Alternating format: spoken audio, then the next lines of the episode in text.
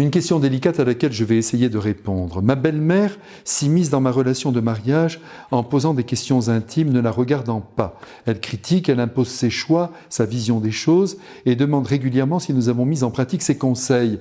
Que faire dans la lumière de Jésus? Ne connaissant pas bien votre situation, vous comprenez qu'il m'est difficile de vous répondre. Par exemple, je ne sais pas si votre belle-mère vit près de chez vous, si elle habite avec vous, si elle vous visite souvent. Mais, quoi qu'il en soit, il faut quand même tout de suite que je vous redonne un principe qui demeure vrai, quelle que soit la situation. Et voici ce principe. Personne ne doit se mêler de votre vie de couple.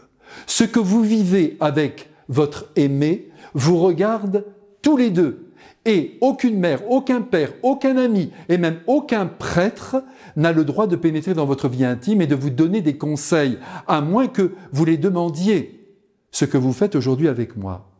Et voyez, même moi maintenant, j'avance à pas feutrer, d'autant plus que je ne sais pas les problèmes qui sont en jeu et qui poussent peut-être votre belle-mère à intervenir apparemment de manière outrancière.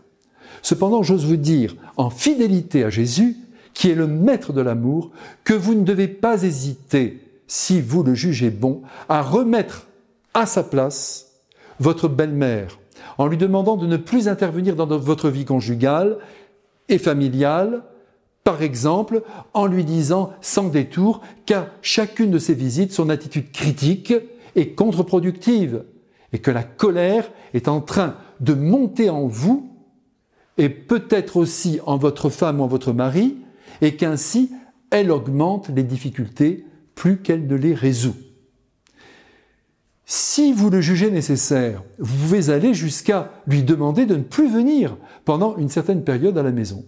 Mais l'idéal serait de ne pas en arriver là. Les ruptures sont toujours douloureuses et puis il y a des conséquences, des effets secondaires si vous voulez.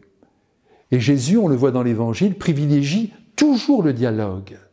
Bien sûr, si une prise de conscience venait à surgir de sa part, offrez-lui le pardon, car tout le monde peut un jour ou l'autre se reprendre. Et votre belle-mère peut très bien, parce que vous lui avez parlé en toute franchise et avec cœur, réaliser que ces interventions intempestives vous font marcher sur une route caillouteuse qui blesse votre amour.